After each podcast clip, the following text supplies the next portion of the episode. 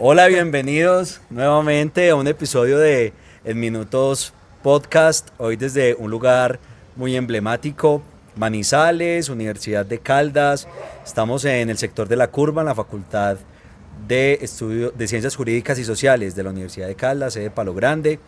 Y pues bueno, estamos eh, acompañando una alianza bien interesante que hicimos con eh, la maestría en culturas y drogas, porque por estos días se viene promoviendo el décimo simposio nacional e internacional de culturas y drogas, eh, como ya lo mencionamos, un esfuerzo importante de la Vicerrectoría de Proyección de la Universidad y de la maestría en culturas y drogas.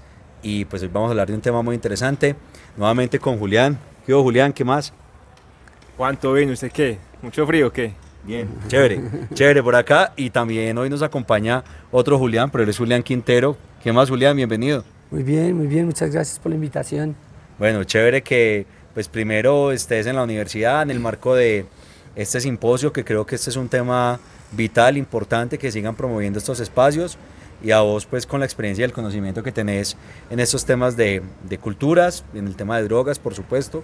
Eh, vamos a hablar un poquito acerca de eso en este episodio, así que bienvenidos. Listo. Entonces voy a introducir, voy a presentar a nuestro invitado estrella, Julián Quintero. Él es sociólogo y tiene un máster en estudios sociales de ciencia y tecnología. Es cofundador de la corporación ATS, Acción Técnica y Social, eh, una fundación para diseñar e implementar políticas públicas, programas y estrategias a partir de enfoques y, metodologías innovadoras. Y proyectos como Échele Cabeza, Coca Regulada, Proyecto Cambie para intercambio de jeringas, entre otros. Es uno de los más importantes referentes e investigadores y activistas en temas de reforma política de drogas. Eh, es además contratista, consultor, y asesor a entidades nacionales e internacionales, por allá estuvo hasta en la ONU. y eh, sus intereses más importantes son la reforma política de drogas, bueno, entre lo que tiene que ver con este tema de cultura y drogas. Actualmente hace parte de, la Mesa Distrital Canábica, Canábica, de Bogotá, es redactor de la revista Cáñamo en Colombia y su último libro es Échele cabeza cuando se dé en la cabeza. Una mirada a cómo se drogan los colombianos, con la editorial Ariel Planeta. Bienvenido entonces, Julián. Muchas gracias por estar con nosotros. muchas gracias. Gracias por la invitación. Gracias por esas palabras. que acostumbrado a estos espacios, por ahí lo escuchamos en, en unos podcasts y en algunos espacios. Julián también se dio la tarea de hacer ahí un rastreo bien importante. Sí. Eh, Carolina Sanín. Carolina Sanín. Fue el segundo, ¿cierto? El sí, el segundo, tercero, sí, sí. Después de Alejandro Gaviria. Nos ganamos una, una citación al Consejo de Bogotá, que es un canal público. Entonces, eh, eh, los fans de Peñalosa, prohibicionistas, que porque puta se gastaban la plata pública en, llamar gente a hablar de cómo drogarse, porque pues el prohibicionismo, cualquier cosa del prohibicionismo que no sea decir no, es promoción. Entonces, pues nada, estuvo muy bien con Carolina y pues con Alejandro también una buena relación desde hace años y sí, ahí hemos estado en estos espacios pues divulgando, ¿no? Claro. Eh, y, queremos empezar por ahí, Julián. Eh, mucho se ha hablado acerca de el fracaso en la guerra contra las drogas. Hoy estamos en el eje cafetero, estamos en Manizales, pero pues digamos que podemos hablar de, un asunto regional. Eh, ¿Qué se puede decir alrededor de este tema de las drogas y por qué tantos prejuicios alrededor de este tema? Y ¿Cuál es su mirada? ¿Hacia dónde va, digamos, como...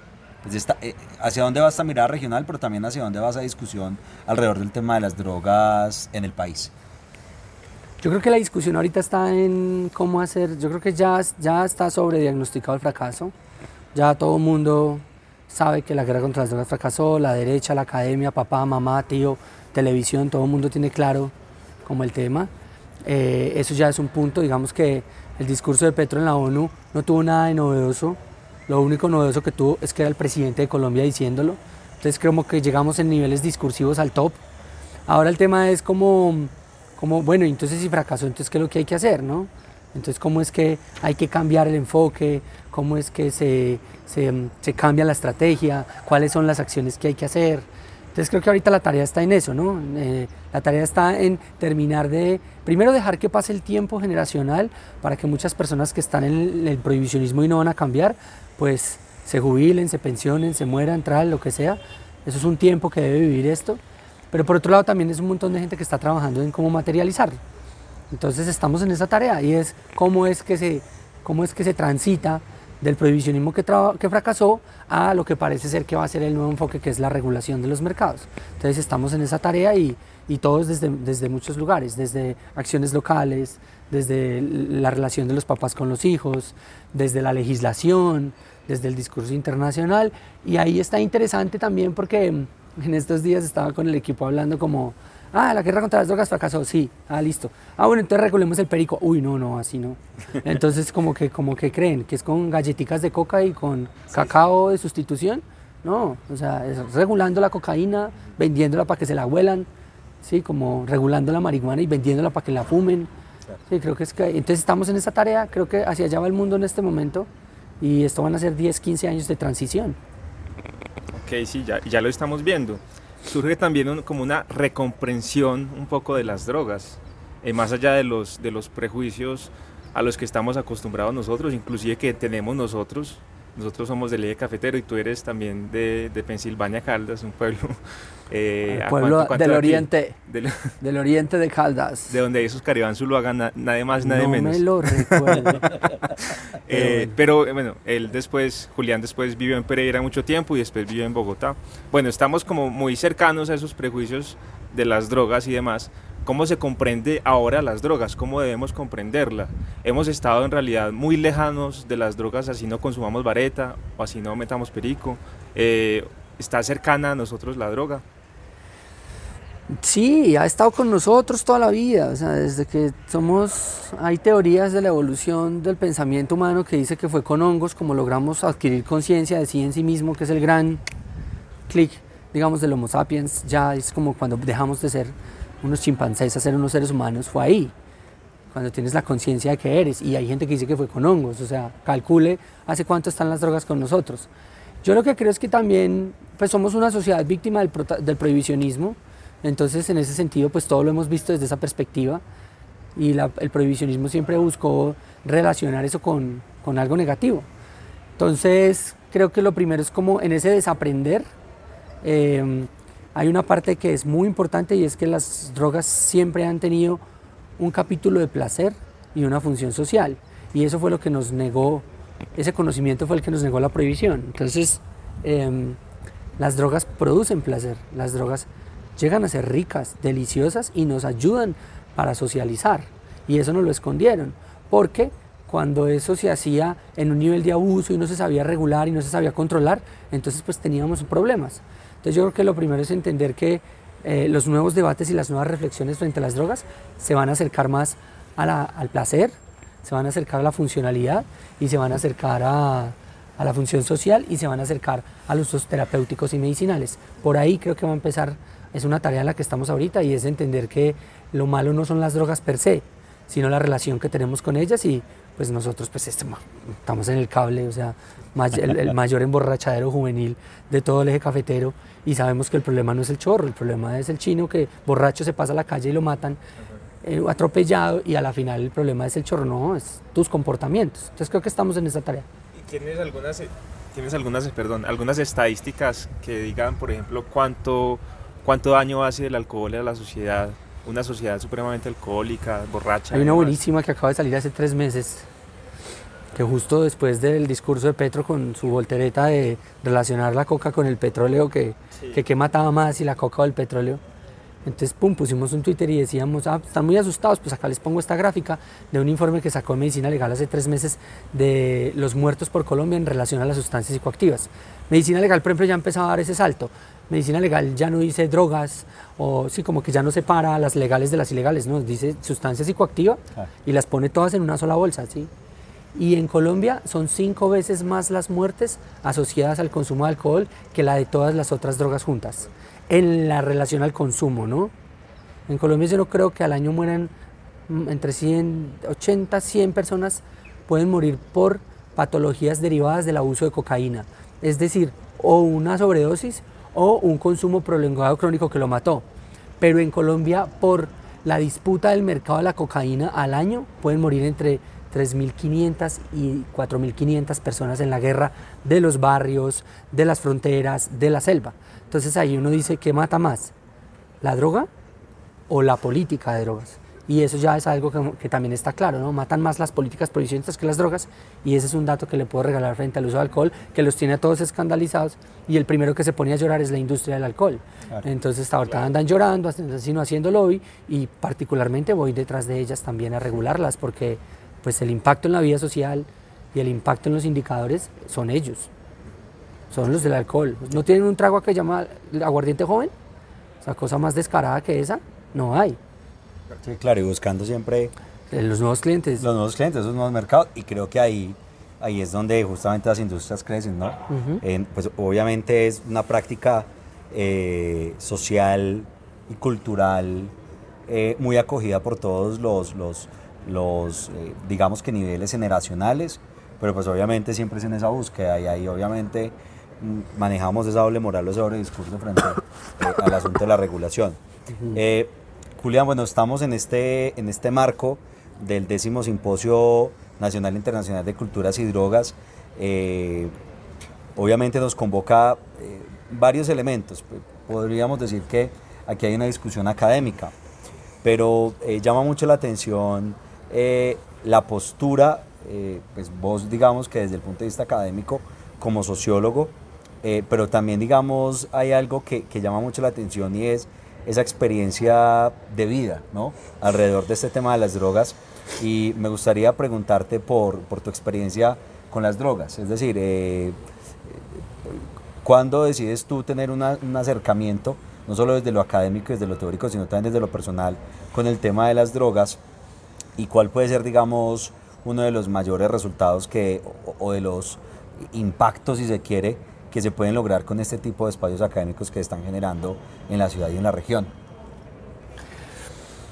Pues con las sustancias, no, yo creo que pues en la cultura, en el contexto, en el pueblo, el alcohol, creo que fue lo primero y como pasa en la mayoría de los casos, creo que me lo ofrecieron mi familia, como siempre pasa, para que fuera varón, para que me pudiera integrar seguramente. Tenga mi hijo para que se Tenga mi hijo para que aprenda. Creo que ahí fue lo primero con el alcohol, después muy a los 16, 17 años probé cannabis eh, como una experiencia vital que tenía que suceder, muy bien planeada, muy bien diseñada. Pues fui educado, gracias a Dios, para eso, como para tomar una decisión responsable. Y realmente no volví a usar sustancias, como 18 y 19 creo que probé la cocaína, y ya después como a los 30 años, realmente viejo, después de salir de la universidad, como a los 27, 26 que me gradué, ya de pronto empezó un consumo más recreativo y más regular y, y digamos que ya después de eso, si soy policonsumidor, pues consumo como muchas cosas, depende como del día, la gente, sí, como el contexto. Sí me gusta como explorar de vez en cuando cuando salen cosas raras, pues muy desde la perspectiva como psiconáutica, como un poco efectos controlados, medir bien una dosis, estar preparado mentalmente, sentirse tan, entonces sí probar como... ¿Es acelerado el mercado en ese sentido? ¿Es acelerado el mercado en digamos que en temas de innovación, de productos, te, tienes ahí como alguna cifra o algún dato que tú digas, mira, en promedio eh, mensual o al año están saliendo eh, innovaciones, mezclas. Eh, en el mundo más o menos entre 20 y 25 drogas por año, se, sustancias se declaran ilegales por su composición en las Naciones Unidas. Y más o menos puede haber entre, y fluctúa casi siempre los registros entre 750 a 850. Claro, cuando esa sustancia se declara ilegal es porque ha corrido un proceso de 3, 4, 5 años entre... Y cuando esto la declara ilegal, el pelado que se la inventó en un sótano en China ya tiene tres corriendo. Pero desaparecen también muy rápido, porque eso tiene que ver mucho con las lógicas del mercado. Pero no, en, pues en el mundo las sustancias son depresoras, estimulantes, psicoactivas, psicodélicas, enteógenas, eh, como smart drugs, como eh, de concentración y ya. Y el resto son todo eso junto. Y cercanito o fusionado. Digamos, no. Pero sí, uy, al año aparecen 20, 25, 30 y desaparecen las mismas. Y ahí van. Yo creo que es como también como, como ha llegado tanta la especialización molecular y el diseño, hay cosas que usted ya básicamente manda a hacer, como aquí en Manizales, a la torta le llaman, creo, no sé. Y tú mandas a hacer la torta, es como el 2CB, que es esta sustancia, el polvo rojo, que es una preparación, tú ahora llamas al man y le dices, mira, yo lo quiero un poquito más eh, de presión, entonces súbele la queta, o porque estos son preparados, no son sintéticos, ¿no? Son un man echa, echa y revuelve y prepara cosas. Em, como la serie, ¿no? No me acuerdo cómo se llama. Breaking, Bad. Breaking Bad sintetiza. Coge una, coge una materia prima, le echa unos químicos y saca un componente activo que es una molécula, metanfetamina. En cambio, esto, estos son preparados, esto es como un jugo, ¿no? Ya todo está sintetizado, entonces echas en una paila literal, endulcolorante, MDMA, benzodiazepinas, catinonas. Pero sí, eso es como y es lo que hay y hay que explorarlas y pues digamos uno que está metido en este tema creo que conocerlas. Yo creo que de las drogas, de las drogas yo le agradezco que he conocido como a los mejores amigos y a las mejores personas en la vida em, en esta causa. Pero también, digamos, a las drogas también digo que me han hecho pasar las experiencias más duras e intensas también personalmente como, como profundas y ya, y de ambas he aprendido, creo. Sí, claro, hablando, hablando de eso, de, de lo que mencionas, como de la parte oscura de las drogas también, eh, uno encuentra, por ejemplo, los índices, o más bien las crisis de salud mental que se relacionan eh, con las drogas o la, la depresión con las drogas y las crisis de salud mental en los países del norte global, sobre todo en Estados Unidos, pues esta gente que pues, son prácticamente zombies caminando por las calles, todo esto, a uno le hace preguntar, bueno, eh, hay uno cómo comprender el, consumo responsable. ¿Se puede comprender así? Pues tú ya nos lo dices un poco que sí. Eh, pero bueno, sí, esa sería la pregunta. Yo creo que responsable no es la palabra adecuada. Yo creo que es como cómo mitiga uno o reduce el daño derivado del consumo de sustancias. Es como cómo minimiza uno el impacto negativo del consumo, como para ir más hacia allá. El responsable implica, por ejemplo, que la sustancia que yo consuma esté completamente estandarizada en cuanto a lo que yo voy a consumir. Si es como, de pronto con el alcohol puede ser más, con el café tú coges una botella de cerveza y tantos grados de alcohol, tan fabricación, tan, usted dice, listo, ya sé qué es lo que hay acá y es, frente a esto tomo unas decisiones y taque.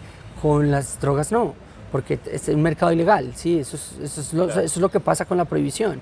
Hace poco una amiga mía, su empleada doméstica, se le comió dos gomas de LSD y se metió un viaje el hijo de puta y terminó en el hospital mm. y tran y, y, bueno, la señora alcanzó a llamar, mi amiga es una psicóloga muy profesional que trabaja en el gobierno y me decía, ¿te imaginas dónde la noticia hubiera sido que la empleada de tal persona consumió esto? Y ella me dice, pero ese es el puto problema de la prohibición, porque si yo hubiera podido tener esa goma en un tarro cerrado diciendo LSD es una etiqueta, pues la señora no se la come. Entonces digamos como que un poco eso es como, como esas cosas que pasan en la cotidianidad que son producto de la ilegalidad.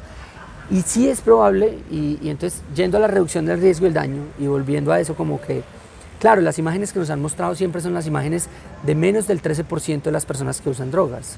El, el, menos del 13% en, ponderando, ¿no? O sea, el LSD es el 1, el 2%, y, y la heroína es el 30, 35. Si ponderas todo eso, pues en general menos del 13% de la gente tiene problemas graves derivados del consumo y siempre nos han puesto es ahí en ese problema. ¿ya? Entonces, pero no hablan del 83% restante que no tiene problemas graves, que ta, ta, ta, que es funcional, que consume, que es buen hijo, buen padre, que aporta, que paga impuestos, que es gobernante, que es presidente, que es congresista, que es todo eso. De esos no nos hablan.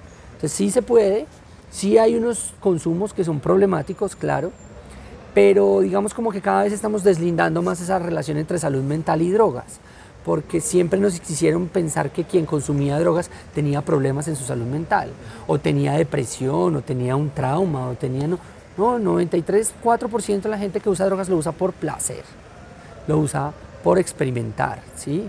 Entonces como que también estamos desmontando eso. A veces cuando nosotros tenemos personas que consumen y tienen problemas graves de salud mental, el menor problema de ellos es que son las drogas. ¿sí? A veces son las drogas les ayudan a mitigar el dolor de la salud mental. Ahorita, por ejemplo, con el tema de la pandemia, claramente hay un problema de salud mental y puta. Sobre todo los jovencitos salieron re locos del encierro a comerse el mundo y están llegando a las fiestas a matarse con drogas. Y es como la vida fue muy corta, esto hay que hacerlo rápido. Cuando vamos a ver el chino, claro, se han muerto en este último semestre tres en contextos cercanos a donde yo he estado. Y va uno y indaga bien y lo que encuentra es una nena sola que vivía sola, tan fue y se drogó al pan el de hace 15 días, un pelado con, le, encontraron medicamentos, MDMA, todo, el pelado había, ya era tercera vez que estaba entrando en una crisis, o sea, man salió loco y lo que estaba era buscando matarse. Entonces a veces cuando, a veces cuando se descubren problemas de salud mental en personas consumidoras de drogas, el menor problema son las drogas. Los problemas son otros. Eh, Julián, ahorita mencionabas el tema del mm, Congreso de la República. Eh, qué interesante, por ejemplo, eh, esa, esa, esa afirmación alrededor de, bueno, pues, finalmente eso también va enmarcado en un tema de libertades y esas son cosas que no se conocen, pero, ah, bueno, de pronto analizar el caso de, de Alex Flores, ¿no? Un tema más de alcohol, pero, pero que puede ir encaminado a un tema de adicción, ¿no? Y la sociedad finalmente tiende a ser un poco más, más, más tolerante frente a ese tipo de casos. Pero esa, no es la pregunta, te, lo quería poner de ejemplo. Alex Flores es un patán. Sí. Con o sin chorro. O sea, sí, echarle la culpa al chorro es, es esculparlo de su rasgo de personalidad. Es como. Y compare ese caso con el de Carvalho. Que va y se para Carvalho allá y pone el pecho y dice, bueno, estoy fumando marihuana y todo el mundo le viene encima. Ya hace muchos años, ¿no? Pille esas dos, pille esas dos demostraciones, pille esas dos puestas en escena de los políticos sobre sus consumos. Un man, todo el mundo se da cuenta que es un usuario porque, por, por, porque hay, un, porque hay una crisis en su consumo que no puede manejar y el otro man completamente sobrio va y sale del closet asumiendo una posición política. Eso estuvo súper interesante. Sí, ya lo habíamos cruzado esa conversación en otro lado también. Muy interesante. Y, justamente eh, alrededor, digamos, del papel del Congreso y bueno, lo que está ocurriendo por estos tiempos, eh, que cursan algunos proyectos que quieren promover un tema de, del consumo recreativo en Colombia.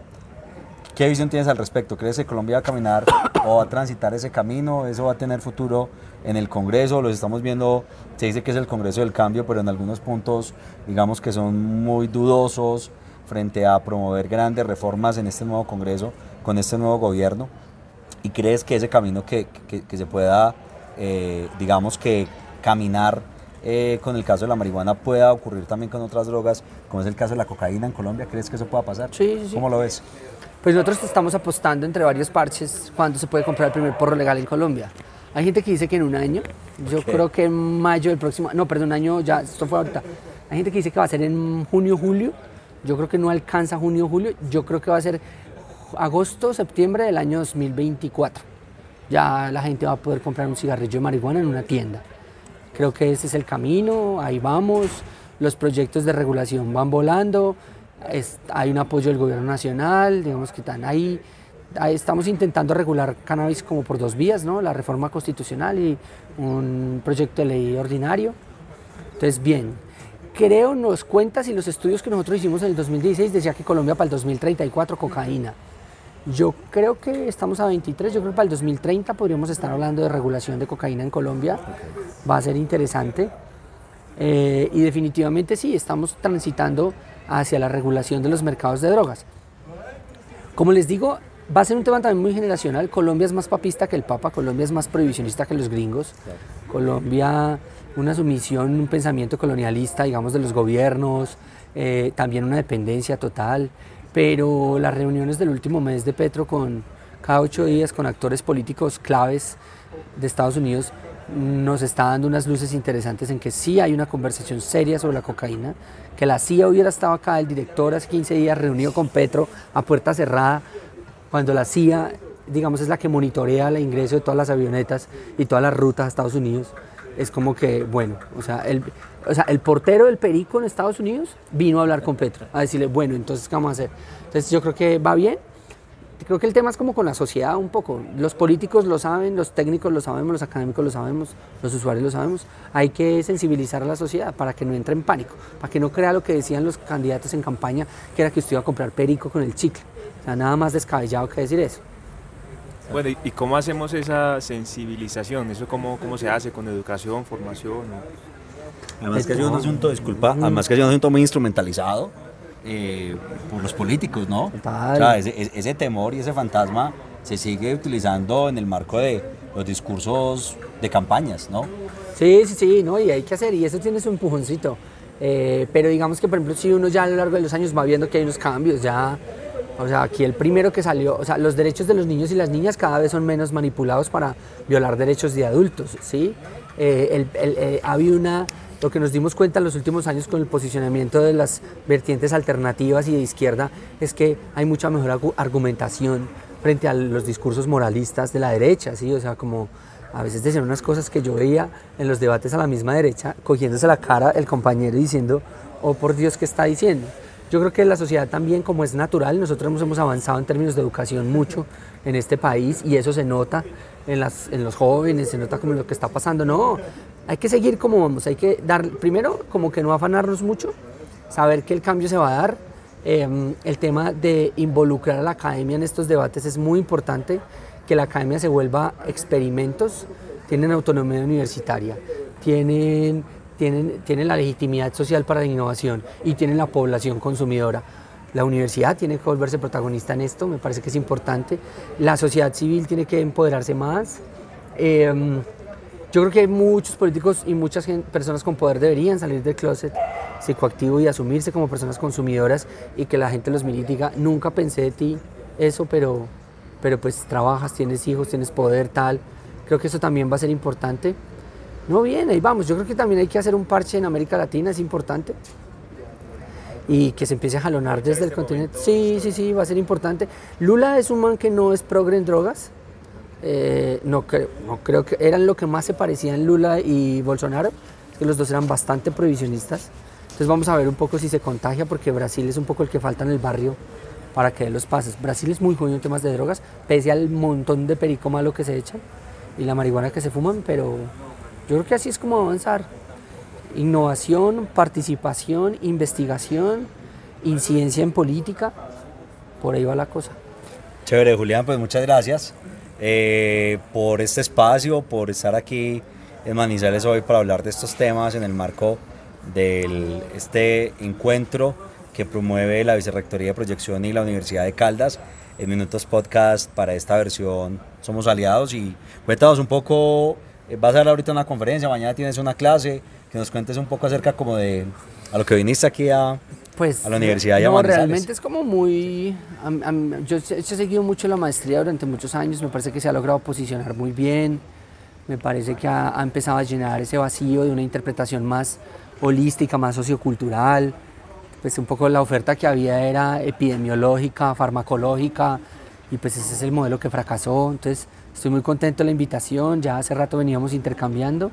Hoy tengo un panel con gente pues que respeto mucho el tema de drogas por la tarde, una conversación, y realmente me encanta mañana que tengo una clase eh, de cuatro horas de la maestría, y pues ese es como el espacio al que la quiero dar toda, porque pues hay gente que está estudiando, gente repila que pues que lo va a revolcar a uno si uno se descuida, entonces realmente vengo como a darme ese debate, es lo que quiero con ellos. Bueno, ¿y cómo te seguimos en redes? ¿Cómo estamos ahí pendientes de ti, de, los debates? Realmente, pues mis perfiles personales no los muevo mucho, pero yo soy conspirando ando en Twitter, pero lo que se mueve sí mucho son los de las redes de los proyectos, Acción Técnica Social o Acción Técnica, el échele cabeza cuando esté en la cabeza, échele cabeza, en Twitter, en todas, TikTok, Twitter, Twitch. Facebook. Bien. bueno. Por ahí nos vemos entonces. Chao.